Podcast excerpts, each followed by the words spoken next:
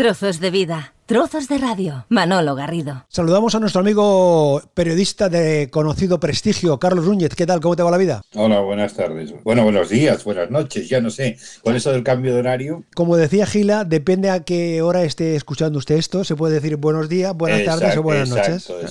es, la ventaja que tiene esto de los podcasts, que en, cualquier momento lo puedes oír. Confinados, estamos confinados. Carlos Núñez está en su habitáculo y un servidor eh, lo propio.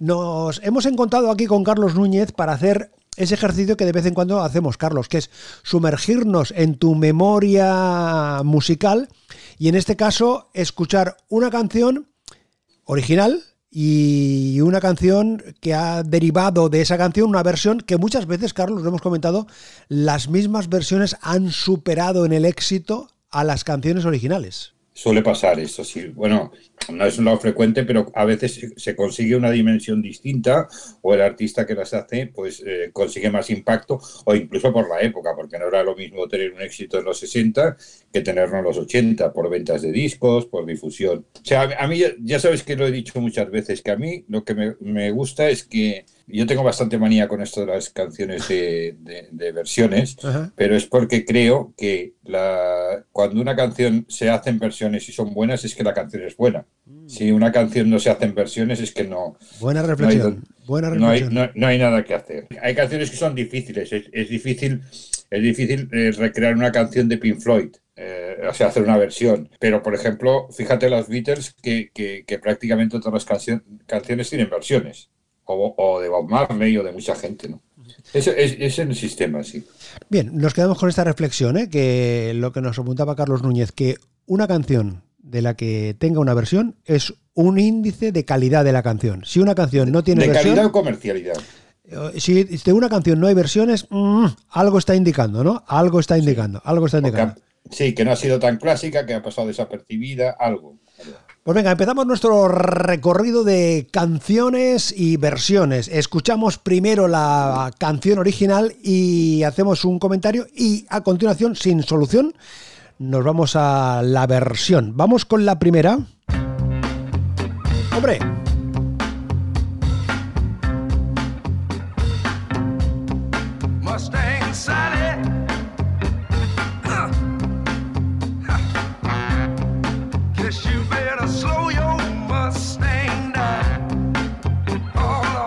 Esta es una canción del año 1966.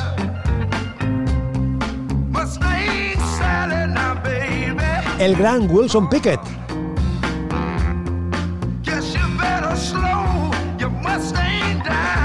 Pero atentos, atentos.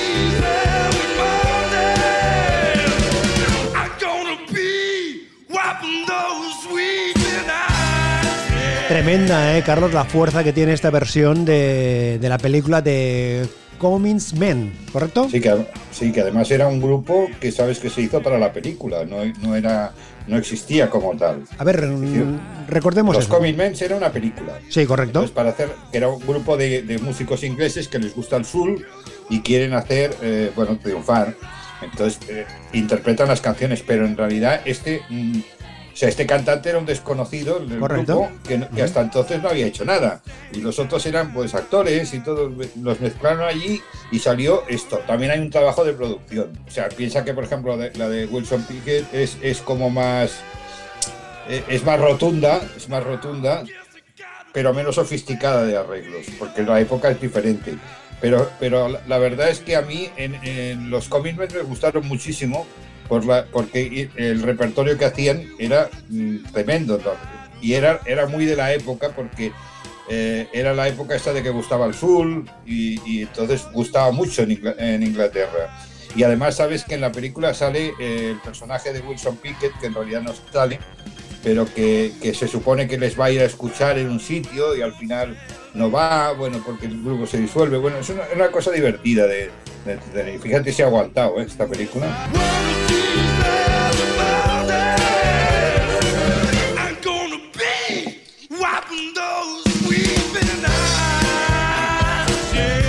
Una canción que es del año 1991 como la película, una, película que eh, dirigida por Alan Parker, que quizás aquí por esos andurriales Carlos no tuvo la repercusión comercial que tuvo, que tuvo en el Reino Unido, pero sí que artísticamente sí que significó eso, como tú decías, para de nuevo darle el brillo que tenía a toda la, la música negra, a todo el soul que en ese momento reivindicaban en la película, ¿no?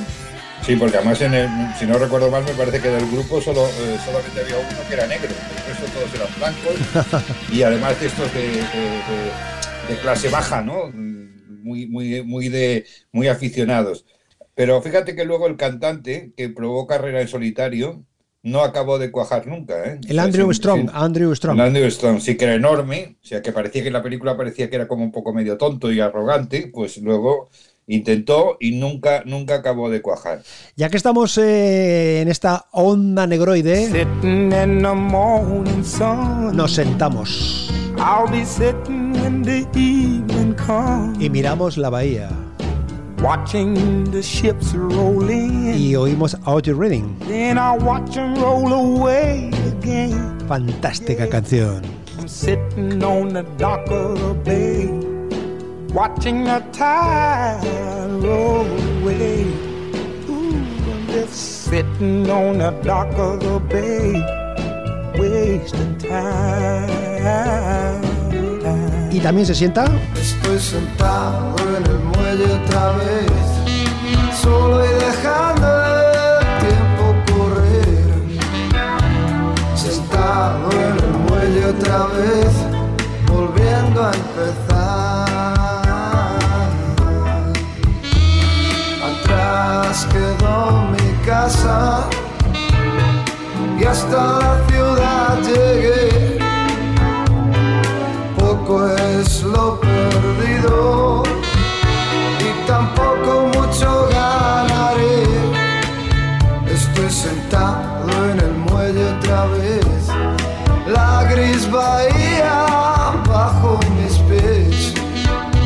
Fantástica la versión que también hace aquí nuestro amigo Manolo Tena, ¿eh, Carlos? Muy, diferente de voz, porque es otro tipo de cantante, pero yo creo que la pasión que le pone engancha.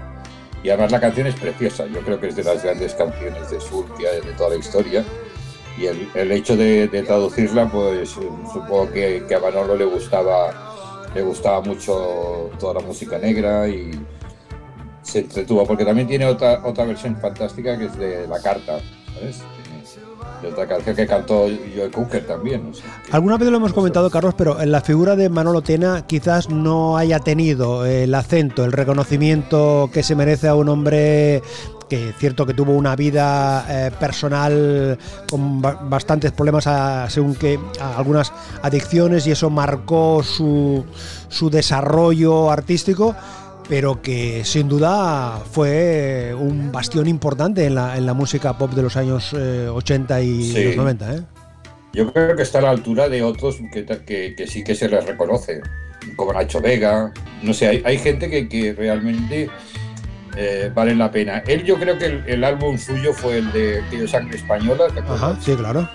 Ese fue el bombazo. En eso, ¿Sabes eso cuando, cuando haces un álbum que todo te sale redondo y que tú llegas a tu casa, lo coges, lo pones y dices, oye, ¿por qué es tan buena esta canción y la siguiente y tal? Y, dices, madre mía, lo que acaba de hacer este hombre.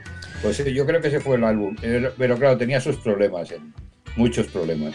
Pues de Outer Rain del año 1968, como decíamos, eh, nos quedamos en este año porque ese mismo año aparece una canción interpretada por su propio autor, que después, lo que son las cosas, acabó siendo más importante como compositor que como cantante.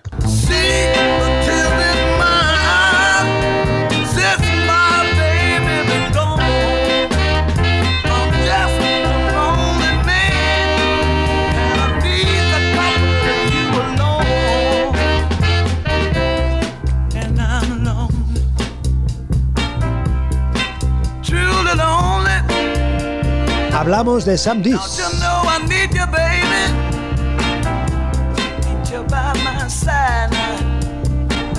Pero atentos.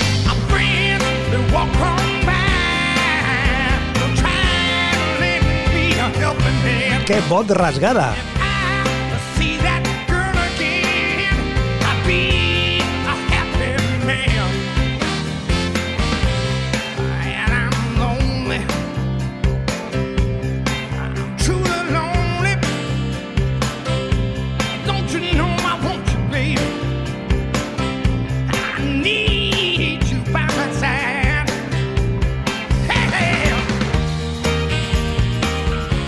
Decía yo, Carlos, que voz rasgada, la de este eh, británico, bueno, escocés me parece que era, ¿no? Escocés, eh, Jimmy Barnes. Ya, australiano. a ver, a ver, este es el, el, hombre que se fue a buscar la vida desde Inglaterra hasta Australia, está nacionalizado australiano, su carrera la ha hecho en Australia, y allí es como, por llamarle de una manera, como Bruce Springsteen.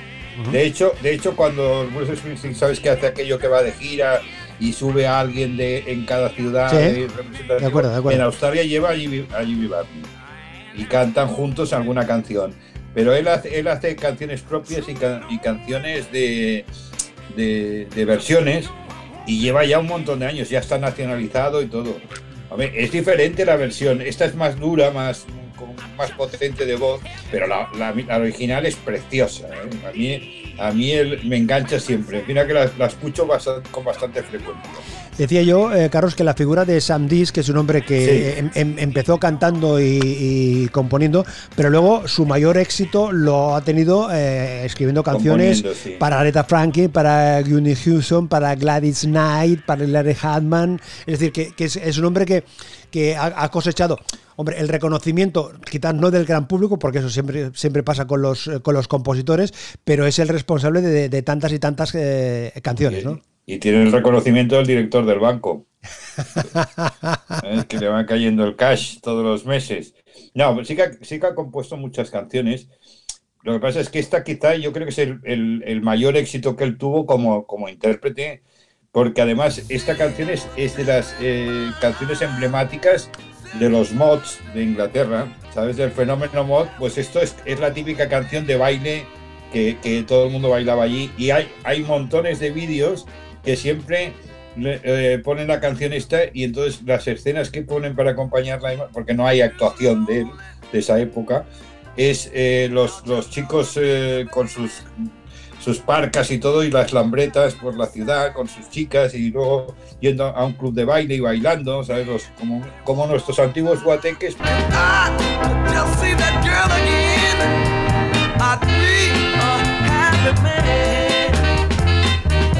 Bueno, pues aquí estamos paseándonos por las eh, canciones, eh, la selección que hace Carlos Núñez, pero nos esperan más, más canciones, más éxitos, más versiones. Trozos de vida. Trozos de radio. Y una de las eh, versiones, una de las propuestas, una de las sugerencias que nos ha hecho Carlos Núñez, que nos hace Carlos Núñez, a mí me llama mucho la atención.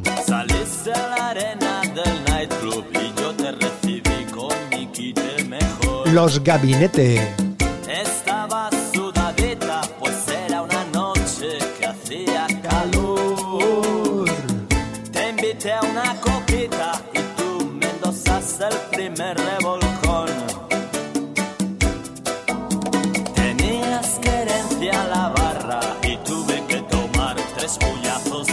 El famoso tema de los gabinetes.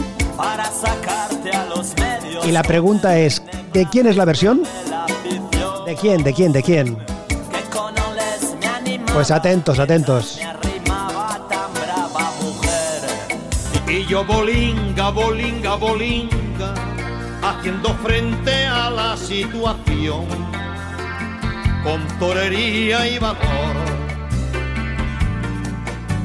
y allí en la arena del nightclub, citando sin ventaja y contento de ron, te ceñí la cintura, palpando tu faja con garbo y balón. Entre oles y ovaciones y aclamaciones de satisfacción. Manolo Escobar. La culpa fue del cha-cha-cha. Que tú me incitaste a bailar Embistiendo a mi capote, yo me asomaba al balcón de tu escote. Pues la verdad, Carlos, como te decía, que me ha sorprendido la versión de. Eh, que recuperes la versión esta de Manolo Escobar de un gran éxito, eh, de estos grandes éxitos que tuvieron los Gabinete Caligari, que se convirtió en una canción que todo el mundo en algún momento la tarareaba, eh, la bailaba, se movía, disfrutaba. No, es que, es que Gabinete tuvo mucho, ha tenido muchos éxitos. O sea, ha sido un grupo que realmente, desde la parte de Camino Soria, que es el clásico, pero es que ya tenía antes canciones que gustaban. Y bueno, eso, esto a mí me sorprendió en su día porque no era habitual que los grupos de la movida tuvieran relación con los, con los artistas, dijéramos, más tradicionales, más, más de, de copla, no, tenían. Y de repente surge esta relación y, y además Manolo no renuncia a nada porque él hace su, su, vida con su canción. Me hacen, me hacen muchas gracias los coros, esos de cha cha cha, cha, cha, Sí, y una guitarra que suena allí eléctrica por, por, abajo, que no sé, para no renunciar pero a lo otro, pero, pero es, es muy, es muy diferente, ¿no? Yo, la canción sigue funcionando muy bien porque además la letra es muy divertida, muy desde la época, y te choca, te choca ver a, Manolo diciendo eso, ¿no? Lo de la bolinga. Por eso la culpa fue del chachacha.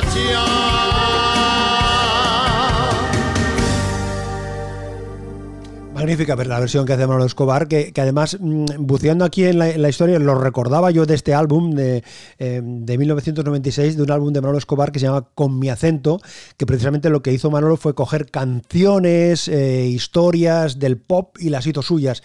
Desde El Ave Lucía, de nuestro querido amigo mm. Sergio Dalma, al Chiquilla, o eh, Nos dieron las 10, La Gota Fría, Sangre Española, de Manolo Tena, que comentábamos antes, el Baila Gitana, El Común Burro Amarrado a la puerta del baile. De, es difícil esa para Manolo, ¿eh? Mi tierra, en fin, él, como dice, sin perder su estilo, pero yo creo que era una, era una muestra de que este hombre siempre estaba con la antena puesta, ¿eh?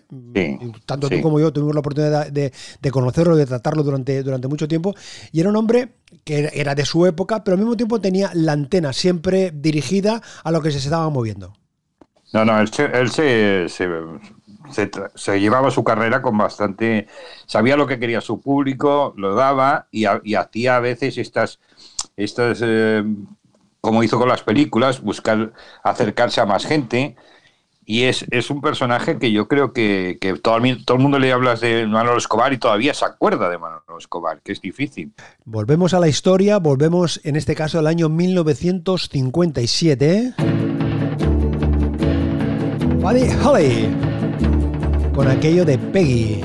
If you knew Peggy Sue, then you know why I feel blue without Peggy. My Peggy Sue.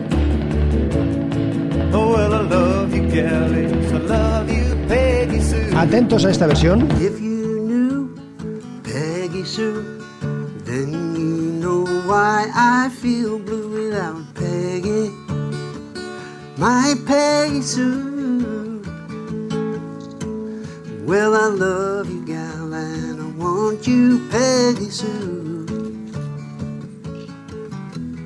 If you knew Peggy Sue, oh, how my heart yearns for you, oh, Peggy, my Peggy Sue.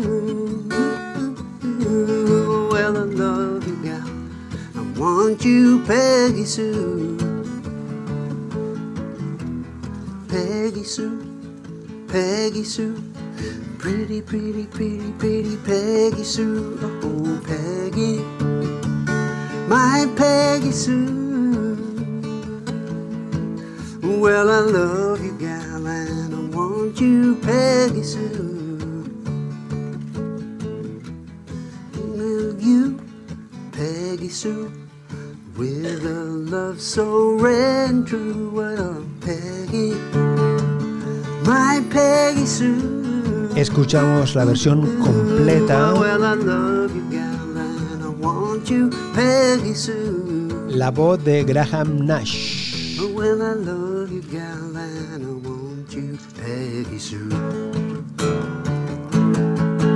Y una curiosidad que he estado buceando por ahí, Carlos. La guitarra que suena la guitarra que suena es la guitarra original de Buddy Holly. Esto, ah, es, esto es una interpretación que hizo Graham Nash en un programa de televisión. Y entonces ellos tienen, eh, tienen la guitarra, una de las guitarras originales de, de Buddy Holly, y a según qué invitados, pues le sacan la guitarra, le proponen una canción de Buddy Holly, y, en este pues caso. Gran programa, ¿eh? Gran programa. Y en, este caso, además, he tenido una oportunidad de, ver el vídeo donde sale uno, de, uno de, los, De, los, componentes del programa, le saca la canción, perdón, le saca la guitarra y él a partir de ahí eh, hace esta deliciosa versión muy acústica. Es que esto no es disco. totalmente, es con la guitarra y él cantando, acariciando la canción. Bueno, eso es lo muy típico de, Estados Unidos, bueno, de muchos sitios que aquí también se hacía en su momento, que te, decían, oye, ¿por qué no haces una versión? O, y era como un entretenimiento, ¿no? Y una, un detalle de admiración. Pero a mí me gusta porque es una versión totalmente diferente. Ya ves que no tiene nada del ritmo ni la velocidad de la, primera, de la original. Pero bueno, Graham Nash, que es, que es un de los, fue de los Hollies y luego de Crosby, Stills Nash, o sea, ya más, mejor carrera no se puede tener pues mm, claro, hace esto y, hombre, a ver, no me imagino que fuera improvisado, me imagino que lo debieron decir, pero mm, mantiene esa frescura como de, va, me pongo con la guitarra y a ver qué sale, ¿no? es, lo que alguna vez hemos comentado, Carlos, que quizás en los, programas eh, que tenemos aquí, tanto de radio como de televisión, les falta este punto de atrevimiento, ¿no? Es decir, de tener a un invitado, quizás porque el invitado no sé si se prestaría a todo el mundo, ¿no? Y hacerle estas, estas, propuestas valientes, ¿no? Es decir, mira, eh, tú vienes a este programa, pero en lugar de mm, presentar tus canciones, eh, pues eh, coges una canción histórica, en este caso, y, haces una, una, versión. Evidentemente, como tú comentabas, haciendo los ensayos, preparándola, o sea, trabajándola bien, pero pone, es una visión completa la visión que uno puede tener de un artista. Entonces, yo no sé si es una cuestión de, de los programas, Carlos, o de los artistas. Yo creo que más que de los artistas, eh, yo creo que es de los representantes y de los discográficos. Que se resisten. ¿Eh? Que se prefieren. Resisten, se resisten a. Sí, sí, yo creo que prefieren, o sea, no tienen el chip puesto en esto, no ven esta visión, no ven en la, en la la, dimensión que puede conseguir que, el artista haga una cosa de este tipo. Y entonces lo que quieren es que le pongas el disco último. Fíjate, Carlos, que se me estaba ocurriendo. Tú imagínate que en uno de estos programas de, televisión que hay por ahí, de, entretenimiento, o en un programa de, radio que tenga también las, las, herramientas, invitan a Sergio Dalma. Se me acaba de ocurrir, ¿eh? y entonces a Sergio Dalma le proponen que haga una versión de una canción mm, de Camilo VI. Por ejemplo, ¿eh? morir de amor. o, de los Beatles. O de los Beatles. ¿eh? imagínate, imagínate el cambio, o sea, la Por ejemplo, por ejemplo, lo, que significaría para los seguidores de Sergio Dalma en este caso escuchar cómo él coge una canción que no es de su no, es de su registro y la hace suya, ¿no? Y la, yo, digo, digo eh, eh, Sergio Dalma como puede decir cualquier cosa, pero, en el caso de Sergio Dalma se me ocurre coger cualquier bolero de Juan Carlos Calderón, o sea, cualquiera de las canciones Que, cantaba eh, Rocío Durcal, por ejemplo, ¿no? Es decir, coger una canción, un gran éxito y hacerlo suyo, ¿no? Trozos de vida, trozos de radio. Atentos, no hay que disparar a nadie, y menos al sheriff.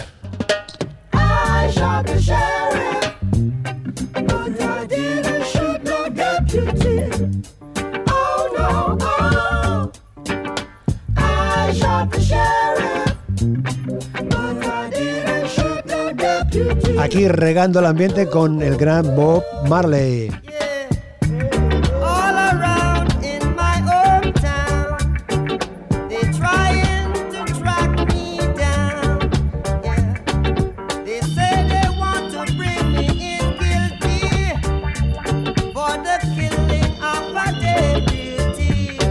Esta es la versión original, la canción original.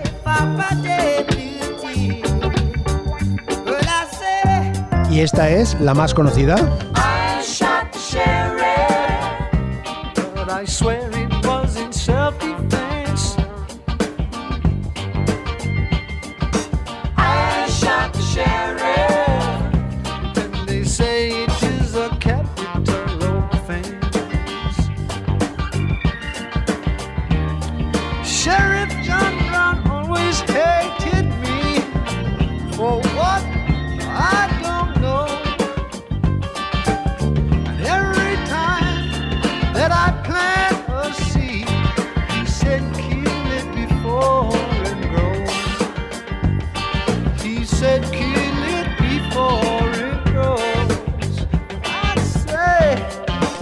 Mucho decir, Carlos, que esta versión que hizo Eric Clapton prácticamente al mismo tiempo que salía el disco de Bob Marley es más conocida que la canción original. Es, mucho, es, más conocida. Es más conocida, ¿verdad? Sí, yo creo que además hay una cosa curiosa en esta. En esta eh, yo voy a decirte una cosa. Esta, esta canción es la última canción que yo he bailado en una discoteca en el año setenta y pico. Hombre, pero eh, Carlos, desde el año setenta y pico has vuelto, he vuelto a bailar. Ah, pero sí que has vuelto a discotecas porque hemos coincidido tú y yo. No, no, pero no, que yo he dicho yo he ah, ah, bailado. Ah, vale, vale, vale, que has bailado al son de esta música. En, Londres, ¿eh? En, Londres. cuando había salido la canción. Vaya. Que era el, era el éxito en todos los sitios. O sea, y entonces vete a, Eric Clapton en una disco, o sea, bailando la gente en una discoteca también era un poco chocante. No, pero lo que te quería decir es de que eh, esta canción yo creo que relanzó la carrera de Eric Clapton, le relanzó, de, le hizo ya súper comercial y al mismo tiempo ayudó a difundir a Bob Marley. Una cosa sirvió para la otra, ¿no? Una, una palanca para otra. porque Bob Marley era conocido, pero yo creo que esto, de repente, el hecho de que, de que hubiera esta canción, la gente también la escuchó y eso también impulsó la carrera de Bob Marley porque hasta entonces el, rey del reggae era, era Jimmy Cliff. Correcto. Era Jimmy Cliff. O sea, no, era. Entonces, de repente aparece esta figura, que eran los bailes, que los bailes se, habían, se habían escuchado, pero no eran un, fenómeno de ventas. En Jamaica y eso sí, pero en el resto no.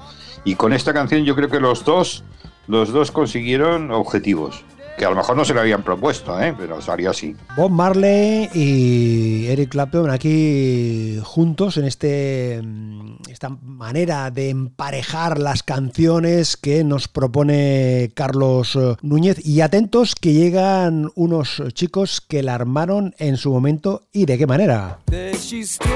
Oh. Venga, venga.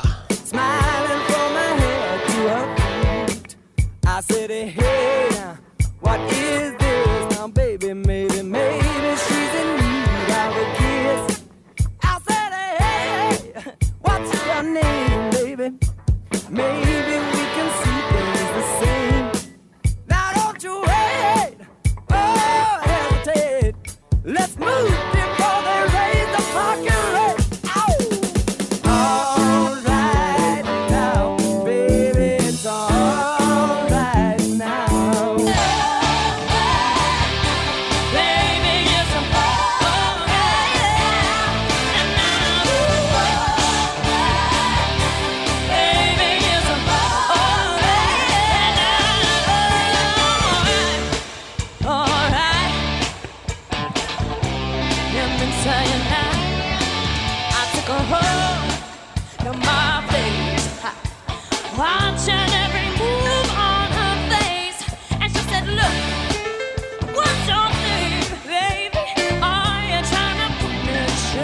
Free a Cristina Aguilera.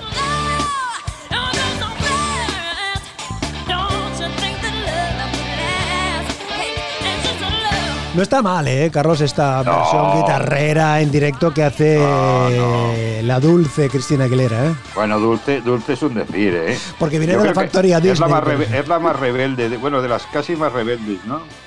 Yo creo que con Miley Cyrus están, son los más, las más salvajes.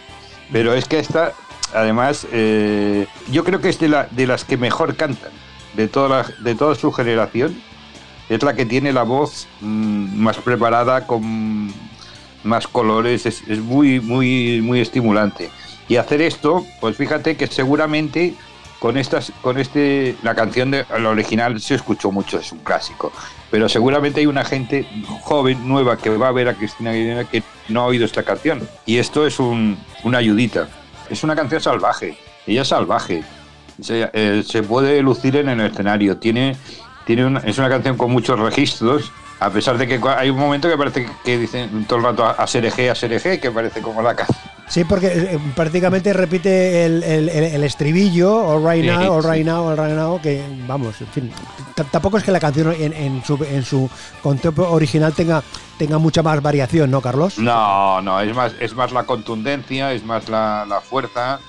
Eh, también hay que pensar que, que era casi un supergrupo que salía muy cañero porque se nota, se nota el, poderío. El cantante es excepcional porque el cantante ha hecho de todo. Después ha cantado solo, y además incluso eh, creo, si no recuerdo mal, creo que estuvo eh, haciendo con los Doors, llegó a cantar algunas canciones en aquella gira que hacían los Doors, que iban cambiando cantantes, interpretando, o sea, haciendo de Jim Morrison, pues creo que él también estaba, es, es un es un pedazo de cantante. Y Cristina, yo creo que, que la verdad, yo lo sigo diciendo, es de las, de las voces eh, más importantes de, de su generación.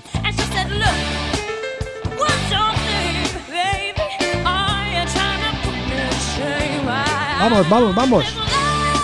Pues nada, nos hemos paseado hoy con Wilson Pickett y de Comimens, de con Otis Renner y Manolo Tena, con Sandys y Jimmy Barnes, con Gabinete Caligari y Manolo Escobar, con Buddy Holly y Graham Nash, con Bob Marley, Eric Clapton, y con Free y Cristina Aguilera.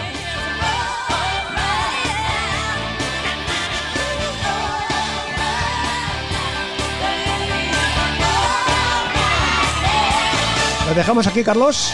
Muy bien. Hasta la próxima.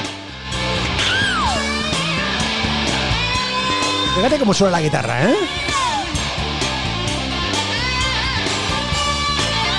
No, es contundente, ¿eh? Es contundente esto, Carlos, es contundente, ¿eh? No, no, hay, hay preparación aquí, ¿eh?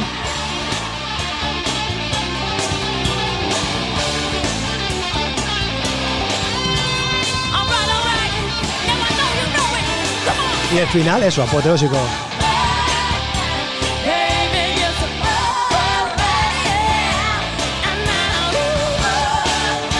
Pues nada, apoteósicamente. Carlos Núñez, nos vemos, nos encontramos en cualquier otro momento. Hasta luego. Hasta luego.